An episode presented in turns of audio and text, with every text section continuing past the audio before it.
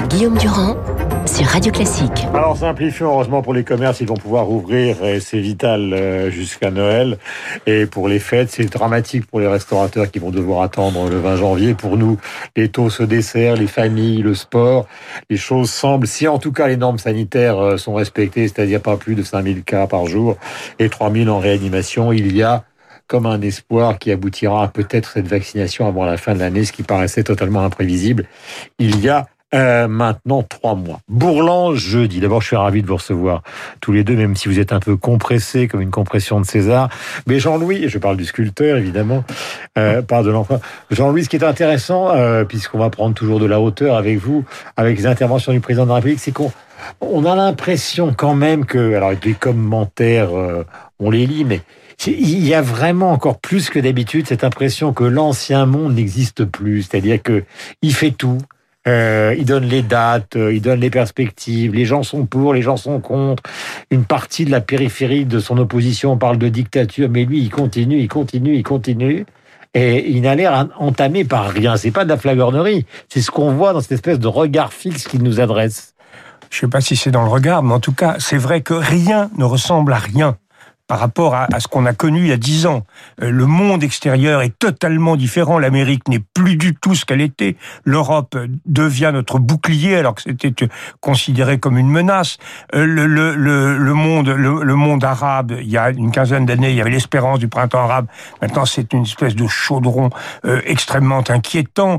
la, puissance technologique de la Chine, tout cela. Et à l'intérieur, on a une configuration politique entièrement nouvelle, avec ce, cet énorme bloc euh, au centre, je dis pas centriste, mais au centre, et puis d'un côté une droite, d'un côté une gauche. On a sur le plan institutionnel un président de la République totalement jeune, inexpérimenté, qui est confronté avec beaucoup d'intelligence d'ailleurs et, et de, de d'ardeur au travail, mais qui est confronté à des défis dont nous n'avions pas du tout idée. Il y a, il y a eu les gilets jaunes, c'est une crise sociale qu'on ne connaissait pas depuis très ah, très longtemps. Il faut être simple. Hein. Depuis Benalla, rien ne se passe oui, comme rien, ne, bah, rien. Je veux dire que c'est extrêmement, c'est extrêmement déconcertant. Et je, je, trouve que personnellement, je suis un peu comme Descartes, euh, qui euh, se dit oui, oui, non, mais modeste, c'est l'aspect modeste de Descartes. C'est-à-dire qu'il dit, je vais reconstruire le monde, hein, le cogito ergo sum, mais pour l'instant, j'applique la morale provisoire. C'est-à-dire, tant que je n'ai pas reconstruit le monde, je fais euh, ce que, ce qui me semble euh, le plus adéquat. Et moi, je trouve que face à tout cela, je respecte le président de la République, son action. Je sais qu'il fait euh, vraiment ce qu'il peut avec les moyens dont il dispose, et je crois que nous avons la, seule morale que nous mhm. puissions développer en ces moments-là, c'est une morale de, de, de civisme et, de discipline. Mhm. Et je trouve que de ce point de vue-là, le discours d'hier était assez adapté parce que pour la première fois, il ouvrait il ouvrait des perspectives à moyen terme. C'était mhm. pas simplement un discours de réaction à la situation. Il y avait un calendrier. Cela dit, on a vu aussi que ce calendrier, il était quand même sacrément dur. Euh, c'est pas demain la veille que nous serons dans une situation normale. Mhm. C'est un appel à responsabilité et je crois que c'est bien. Je crois qu'il faut. Il l'hospitalisation, il va falloir descendre il, il faut s'en tenir là, mais il faut s'en tenir là. Il faut.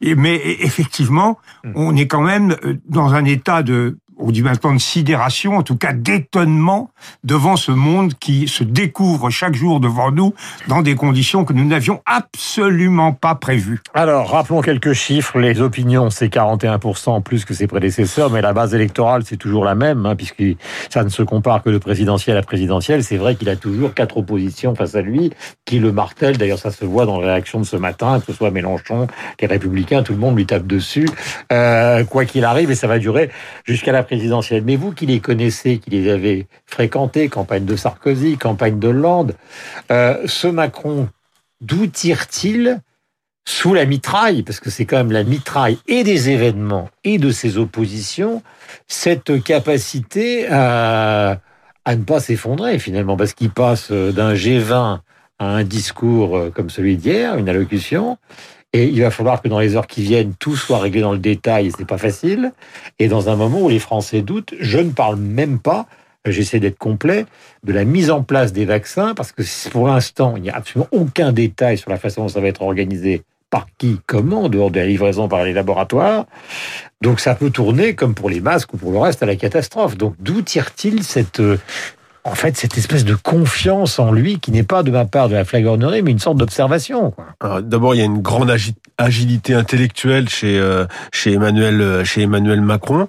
Il est d'autant plus agile qu'il n'est pas embarrassé d'un passé euh, d'homme politique qui serait passé finalement par le parcours classique du politique, la bataille dans les partis. Donc, il pas il n'est pas arrivé avec tout ce pathos classique des hommes politique, ce qui lui permet de passer de gauche à droite, euh, euh de, euh, de, de position en position. C'est le jongleur, c'est ce que Corinne Laïc dans le livre qui sort aujourd'hui, j'en parle parce que je l'ai lu et que je l'ai chroniqué pour Paris Match.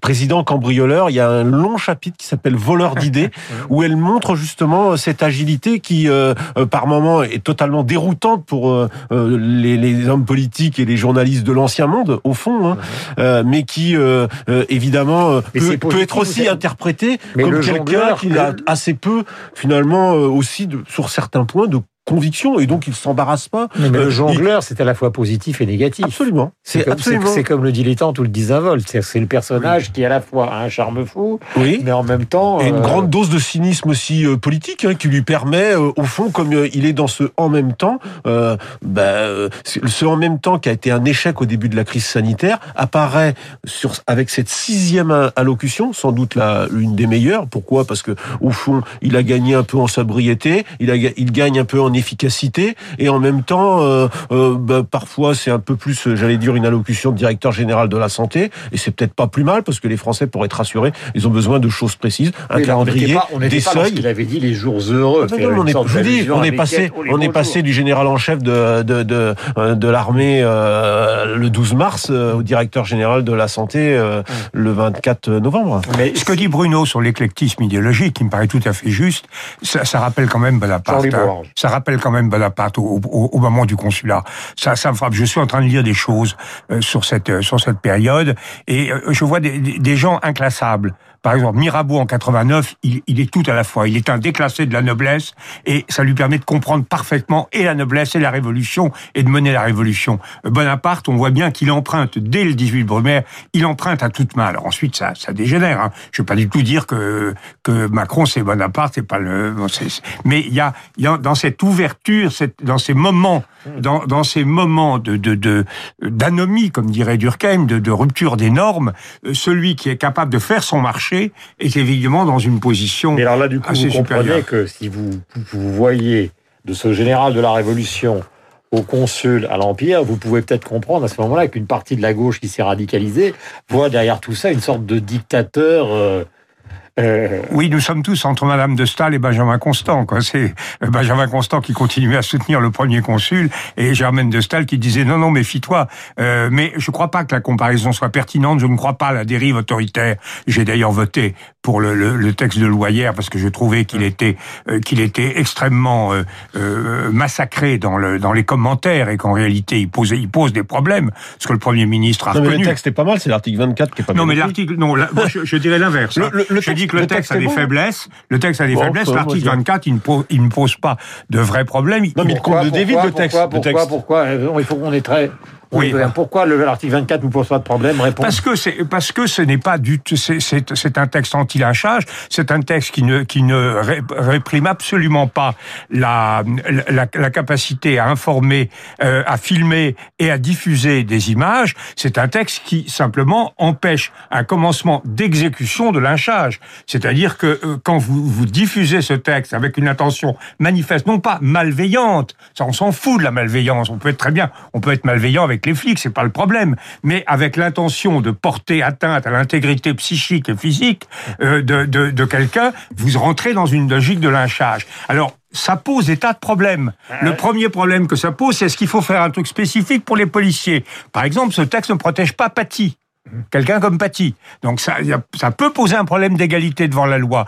Ça pose un problème de la définition du psychique. C'est peut-être trop étroit. Donc tout ça est sérieux et c'est pour ça, moi j'ai voté pour une seule raison. Parce que le Premier ministre a dit qu'il allait déférer ça au Conseil constitutionnel et que le Conseil constitutionnel est l'autorité qu'il faut pour nous dire si ça colle ou si ça colle pas en profondeur. Moi j'ai pensé que ça colle. En revanche, a des trucs dans le texte qui ne me plaisent pas sur les, la privatisation d'un certain nombre de services, etc c'est autre chose. Merci à tous les deux. Euh, mon cher Bruno, redonnez le titre du livre que vous venez de lire qui vous a intéressé. C'est toujours Président cambrioleur chez Fayard de Corinne Laïc. C'est un très bon livre sur, sur Emmanuel Macron. Il est 8h58 sur l'antenne de Radio Classique. Nous sommes à l'heure. Nous avons un peu cavalé ce matin. C'est une sorte de cavalcade. Euh, mais parfois, la cavalcade a du bon. Nous avons